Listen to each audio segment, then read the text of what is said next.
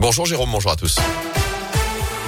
Et elle a eu le coup de pouce du gouvernement pour les gros rouleurs face à la hausse des prix des carburants. L'exécutif a décidé de relever le barème de l'indemnité kilométrique de 10% pour les foyers imposables. Annonce hier de Jean Castex, relèvement qui devrait être officialisé dès cette semaine par un arrêté selon le Premier ministre. Au total, 2 millions et demi de foyers pourraient être concernés par une économie en moyenne de 150 euros dès leur prochaine déclaration de revenus. Chez nous, lever le pied sur les routes, baisser aussi le chauffage. Chez vous, un épisode de pollution de l'air est en cours dans la Loire. Ça concerne le bassin stéphanois et les contreforts du Massif central. Vigilance jaune en cours selon Atmo Auvergne-Rhône-Alpes, l'Observatoire de la qualité de l'air. Une famille entière relogée à Lorette en cause cet incendie parti du garage de leur maison aux alentours de 5h30 ce matin. Plus d'une vingtaine de pompiers sont intervenus. Un couple et ses trois enfants de 17, 18 et 20 ans ont pu sortir avant l'arrivée des secours pour se mettre à l'abri. Aucun blessé n'est à déplorer. Ces jours ne sont pas en danger. Une femme de 76 ans a dû être désincarcérée de sa voiture hier en fin de journée après un violent face-à-face à, Chambre-Dieu dans le forêt. Dans l'autre véhicule, une mère et sa fille de 14 ans étaient plus légèrement touchées, prises en charge à l'hôpital de Montbrison. À retenir en France, ce nouveau record, triste record, plus de 500 000 cas positifs au Covid détectés en 24 heures. On a passé la barre également des 30 000 malades hospitalisés, du jamais vu depuis le mois d'avril, avec près de 4 000 nouveaux patients en 24 heures.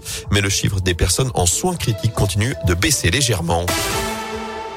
À suivre également cette nouvelle mobilisation dans les métiers du social et du médico-social. Ça concerne toutes les associations et les fondations qui œuvrent dans les secteurs du handicap, de la protection de l'enfance et de l'insertion. Après deux ans de Covid, de nombreux professionnels ont quitté leurs fonctions et les problèmes de recrutement pour des métiers difficiles et peu rémunérés sont tels que certains établissements doivent fermer faute de personnel ou alors renvoyer leurs pensionnaires dans leur famille. Inadmissible pour Valérie Benotti, présidente de, l'UNAPI dans la région. Cette Ligérienne, cette Ligérienne est elle-même mère d'une adulte autiste de 34 ans. C'est pour dénoncer euh, les soucis que l'on rencontre dans nos établissements, alors nos établissements mais aussi à domicile, hein, puisque les personnes accompagnées peuvent l'être des deux côtés, pour crier un, un cri de guerre euh, ou de détresse plutôt euh, par rapport à ce que l'on vit et ce que l'on subit surtout. Vous savez, il y a 60, un peu plus de 60 ans maintenant, il y a des parents qui se sont battus pour que leur enfant soit reconnu, pour qu'il soit accompagné par rapport à leur handicap. Et aujourd'hui, on revient euh, à ces années-là et vraiment, oui, on est très très en colère on a des présidentielles qui vont arriver, on aimerait que les candidats prennent à bras le corps ce problème du handicap. C'est un sujet qui n'est pas abordé, en tout cas pas sérieusement, et pas vu dans sa globalité surtout. Et en Auvergne-Rhône-Alpes, 6500 postes ne sont ainsi pas pourvus dans ces secteurs. Les fédérations et associations réclament le soutien de l'État pour rendre ces métiers plus attractifs.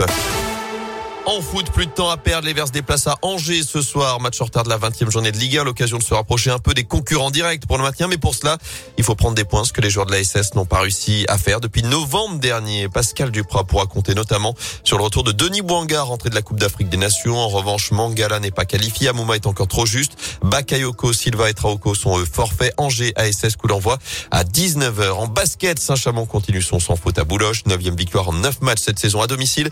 Après le succès hier soir face à Aix-Maurienne 95-83.